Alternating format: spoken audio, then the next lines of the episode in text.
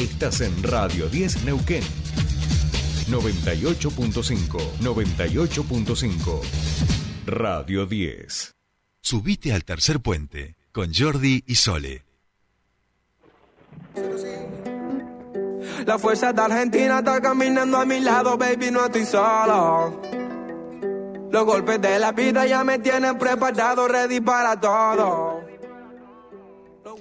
Bien, continuamos con más tercer puente. 46 minutos pasan de las 7 de la mañana. Mucha precaución, ¿eh? porque está lloviendo y eh, la visibilidad disminuye bastante y por supuesto también la, la reacción de nuestros, de nuestros coches, así que con, muchísimo cuidado aquellos que están trasladándose hacia los trabajos a llevar a los niños a las escuelas, eh, con muchísimo cuidado. Bien, le decíamos que hoy nos vamos hasta España porque está ahí nuestro queridísimo Jordi. ¿Cómo va? Hola, Solcito Bella de mi corazón, Patito, un saludo grande para ustedes y por supuesto para toda la audiencia de Tercer Puente. ¿Cómo están? ¿Con un poquito de lluvia? Sí, hoy lloviendo, lloviendo, no tan frío, pero bueno, no cantamos victoria porque a las 9 baja mucho la temperatura, así que bueno, nada, va, acá estamos, invierno. Quiero creer que estás con, con la malla térmica y todas sí, esas cosas. Sí, sí, todas esas cosas, traje manta, todo, todo. Bien, bien, bien. Por favor, no tenga frío en ese estudio, amiguita. ¿eh? bien, lo que no está haciendo frío es allá, allá en, por el otro lado del charco, donde eh, la ola de calor no da descanso a los europeos. Así es. Eh, bueno, a esta hora Valencia, que es una ciudad costera de la zona este de, de España, tenemos 31 grados, con una humedad para que los patagónicos y patagónicas se hagan una idea al estilo Buenos Aires y desde que he llegado prácticamente que no ha bajado la temperatura por el día de, esa, de ese, más o menos esas cifras. En Madrid todos los días 40 grados. Ya la OMS advirtió el pasado viernes que la ola de calor en Europa ha sido la responsable solo en la península ibérica, en Portugal y en España de 1.700 muertes este, lo que es es un número realmente extremo, digamos, siempre en verano suele haber olas de calor, fundamentalmente la gente de mayor edad es la que está más expuesta por, por enfermedades preexistentes, por justamente tener una salud más frágil. Y realmente yo no, no tengo recuerdo, eh, ni tampoco los que viven aquí toda la vida, de, de, un verano tan, tan seco. También, por supuesto, han hecho aparición los incendios con miles de hectáreas quemadas a lo largo y ancho de todo España, de Portugal, en otros países de Europa. Vale decir que la península ibérica es la parte más seca de lo que sería la, Unión Europea, algunas regiones también de Italia, de Grecia, pero muy preocupados, muy preocupados y sobre todo la confirmación de que el cambio climático no es algo que se nos va a venir en el futuro, sino que ya es el presente. Uno habla con jóvenes de aquí y medio en serio, medio en broma, dicen que este es el, verano más frío de los próximos años, en referencia a cómo se va a seguir modificando y cómo eh, las temperaturas extremas van a seguir dando, teniendo cabida en, lo que es el panorama este, climatológico de España. También en, en invierno han tenido las de frío muy fuerte, eh, con fuertes nevadas en muchos de los territorios, pero ahora la preocupación es grande. Ayer tuvimos eh, alerta amarilla eh, por calor extremo. Hay determinados horarios donde prácticamente piden que la gente no vaya o no se exponga al sol. Y realmente muy preocupados porque lo que estamos viendo, sobre todo en España particularmente y en, y en Portugal, digo, preocupa muchísimo a las autoridades y sobre todo los planteos de la Organización Mundial de, la Salud van por el lado de eh, realizar acciones que tengan que ver para abordar de una manera efectiva este cambio climático. Recordemos que se han hecho acuerdos, el Acuerdo de París, que se han planteado transiciones energéticas que hoy han quedado en el aire por la crisis energética que se deriva justamente también de la guerra, que es otro de los aspectos, la guerra en Ucrania, recordarán, la invasión de Rusia, es otro de los aspectos que, le da centralidad eh, en los debates, en los, en los telediarios, noticieros aquí en toda Europa y que está haciendo justamente que eh, los aumentos de combustibles que, vemos, la falta de gasoil que hemos visto en Argentina en las últimas semanas, se tengan su correlato aquí también en la Unión Europea. Lo mismo sucede con los alimentos, con los derivados del trigo. Ahora parece que habría un acuerdo entre Rusia y la Unión Europea para encontrar un canal de salida a todo lo que tiene que ver con las cosechas, fundamentalmente en Ucrania, que es uno de los países como la, eh, como la Argentina, sí, exportadores eh, de granos. Y en ese sentido la situación, digo, es un poco desesperante porque los gobiernos en este momento están decidiendo en los presupuestos que tienen dónde ponen el dinero, si lo ponen en los alimentos o los ponen en armas, ¿no? Eh, esa es un poco la, coyuntura a la que se ha visto, por ejemplo, el, gobierno de España, este, donde forma, es una coalición de gobierno este, entre Podemos y el Partido Socialista, Podemos plantea un poco la necesidad de, aumentar todo lo que tiene que ver con las ayudas a las familias de ingresos medios, ingresos medios y bajos. Recordemos que hace un mes, dos meses atrás, el gobierno de España eh, sacó unas ayudas de 200 euros, cheques de 200 euros para las familias de ingresos más bajos.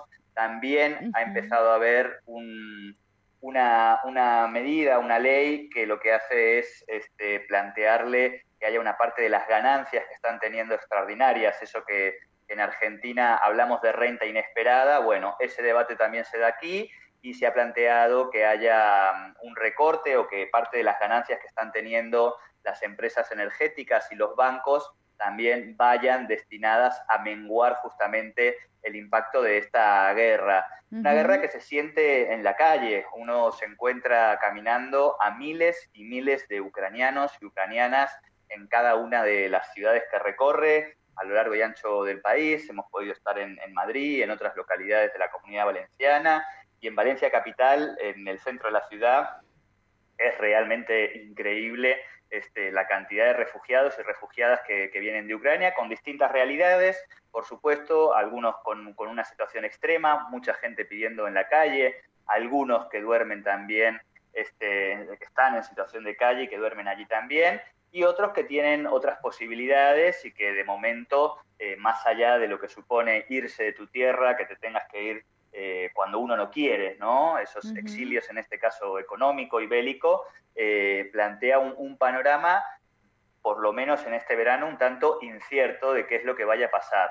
Sí, obviamente, si pensamos en, en materia climática, el invierno no puede llegar con esta situación de falta de gas y demás, sobre todo en lo que sería el motor de la Unión Europea, que es Alemania, que es quien mayores eh, impactos tiene porque es quien más recibe el gas, a partir de esos dos gasoductos, uno creado que sigue en funcionamiento, pero parece que van avanzando con algunas medidas y algunas negociaciones porque de llegar a esta, en esta situación al invierno, de lo que hablaríamos sería, y de lo que se habla en los principales medios europeos, es de una situación extrema, sobre todo para los habitantes de esas regiones de, Europa. España en ese sentido parece que llega más holgada a partir de los distintos acuerdos que tiene y, y de lo que conforma su matriz energética, pero la situación, desde luego, no es sencilla este, hoy aquí, ¿no? Eh, por supuesto que, que, nos hacemos eco de lo que va pasando en Argentina. Sí, sí, perdón. No, digo, han intentado, imagino, bueno, el tema de las medidas de reducción de consumo energético,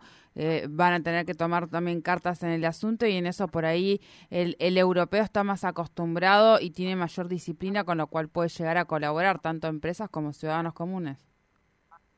Exacto, y han sacado algunas franjas, eh, por ejemplo, hay algunas personas que lo que tienen es una tarifa reducida o tarifa cero en horarios de las 19 horas o de las 21 horas, perdón, a las 23 horas. Entonces ahí es donde se ponen en funcionamiento las lavadoras, es donde se ponen en funcionamiento todos los aparatos electrónicos de mayor consumo. Pero bien es cierto que con este calor, obviamente, uno eh, acude rápidamente al aire acondicionado. Y en ese sentido, bueno, los aires acondicionados sabemos que también eh, impactan muy fuerte en lo que tiene que ver con las facturas de, energía, ¿no? Así que, bueno, una situación que uno, a partir de, bueno, ya tuvimos la, primera presentación de mis libros aquí en Valencia y, mucho patagónico y mucha patagónica, hay varios eh, grupos este, en las redes sociales, uno en particular en Facebook que se llama argentinos en Valencia, que son aproximadamente 42.000 personas las que están inscritas, Y yo sorprendido en lo personal porque a la presentación de los libros vino mucha gente de la Patagonia, de Neuquén, apellidos que uno encuentra en ese, en ese grupo que dan cuenta de, familias que, conoce. Y esta es un poco la, situación que se van encontrando, digo, este, no, no está siendo sencillo para los que están emigrando en este momento, por supuesto que depende de las condiciones socioeconómicas que cada uno venga, pero sí eh, hemos tenido contacto con, gente que se dedica este, de manera profesional, que es parte de su trabajo, a recibir, ayudar en las gestiones de papeles y todas esas situaciones, y nos han contado casos extremos en los que familias se habían venido con, con sus adultos mayores y se replantean que el adulto mayor se quede aquí y que se tenga que volver, y en algunos casos yo recordaba el 2001 y recordaba un caso emblemático que es el de Messi, por ejemplo, ¿no? Que primero viajó con su papá, después fue la familia, la familia no terminaba de, sentirse bien, de, encontrar el, destino económico hasta que el hijo se transformara en lo que sabemos que es hoy y que eso también está ocurriendo. Algunas familias que finalmente es el, papá, el, padre de familia en este caso, el que se queda y el que vuelve eh, la compañera, el compañero y los hijos Argentina hasta que puedan realizar algún tipo de colchón, porque rápidamente los ingresos que traen se los van comiendo. Recordemos también que después de 20 años el euro ah, hoy tiene un valor menor que el dólar, algo que eh, decimos 20 años que no ocurría y hoy el euro está prácticamente al mismo valor que el dólar. Entonces, digo, eso encarece, la inflación se nota muchísimo. Obviamente todo esto, por supuesto, no en los niveles de la Argentina, eso también vale recordarlo, pero para un país que venía de 0% de inflación, con una estabilidad, eh, con una estabilidad, tener una inflación del 15-20% en los alimentos, eh, el impacto es muy grande. Los alquileres también, la vivienda ha, ha, subido el valor muchísimo, ha crecido muchísimo. Entonces, digo, vivienda y alimentos, que es lo mínimo que cualquier familia consume, se encuentra con que las cuentas que habían hecho rápidamente eh, se van complicando. Y no es fácil tampoco, recordemos que España siempre ha tenido niveles de desempleo altos. Altos. Y eso en el verano un poco se reduce, pero este es un verano que, se esperaba mucho más importante que los dos anteriores, que todavía se estaba en pandemia. Aquí ha habido seis, siete olas este, de, COVID a lo largo de los dos años de, de, pandemia y este es el verano que de alguna manera se espera, y un poco los números lo indican así, una mayor afluencia de gente, una mayor afluencia de consumo, pero dadas las características que está teniendo en términos económicos y en términos de climatológicos también, las, cifras que se habían proyectado van a ser mucho menores. Entonces ahí hay también una preocupación, digamos, de los empresarios, de las cámaras empresariales, de los trabajadores y trabajadoras, sindicatos, en relación a que se esperaba un mayor desarrollo que lamentablemente no va a llegar en este verano. Claro. Claro, sí, sí. Eh, nos, nos, van llegando algunas de las noticias y un poco el panorama que está dando Jordi más que completo.